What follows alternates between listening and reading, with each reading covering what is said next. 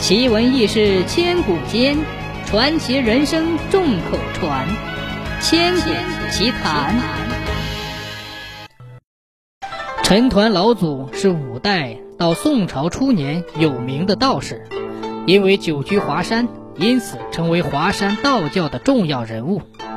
陈抟曾经先后受周世宗、宋太宗召见，得两位当朝统治者的尊敬和赞扬。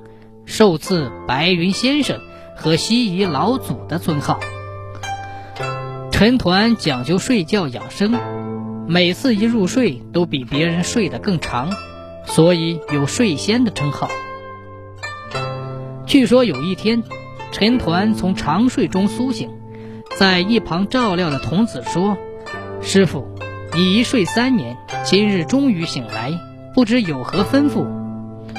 陈抟询问当今天下谁做皇帝，孔子回答道：“后周国柴荣。”陈抟听了之后没说什么，转眼又睡去了。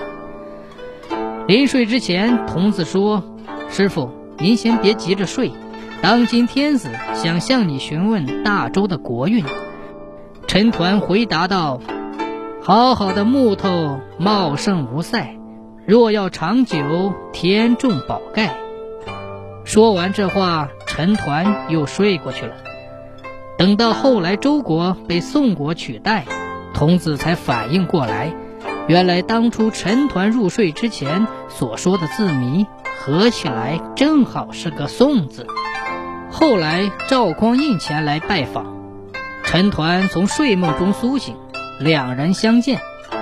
赵匡胤那个时候已经决定杯酒释兵权，陈抟听了此举后未曾多劝，只让赵匡胤加大惩戒和禁令，以免刚正的大臣无辜受陷害。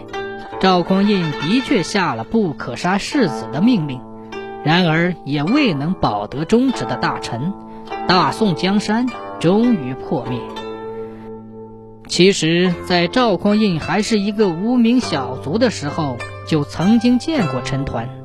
那个时候，赵匡胤棋艺了得，大杀四方，很是自满。后来听说陈抟善棋之后，相约挑战。陈抟应战，两人开局。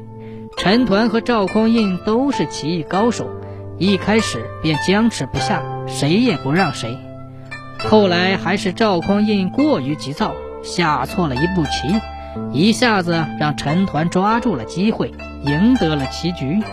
赌局自然是要有筹码的，当时陈抟要求就是华山。赵匡胤那个时候是个小卒，哪里能决定华山的归属？但陈抟坚持如此，于是便以华山为赌注。经过这个棋局，赵匡胤吸取了教训。此后，在行兵打仗中越发稳重，未曾因为急躁而走错一步，最终一举夺得天下。赵匡胤成了天下共主之后，按照约定，便把华山赐给了陈抟。陈抟为什么一早在赵匡胤还未起事之时就要了华山？是因为他早就知道赵匡胤将来是一统江山的圣主。据说他一睡三十年，在睡醒来之后，便询问旁人：“现在谁是国君？”有人回答到：“赵匡胤。”之后，陈抟放声大笑。有人疑惑地问之，问他为何发笑如此开心。陈抟说：“天下可定，自然开心。”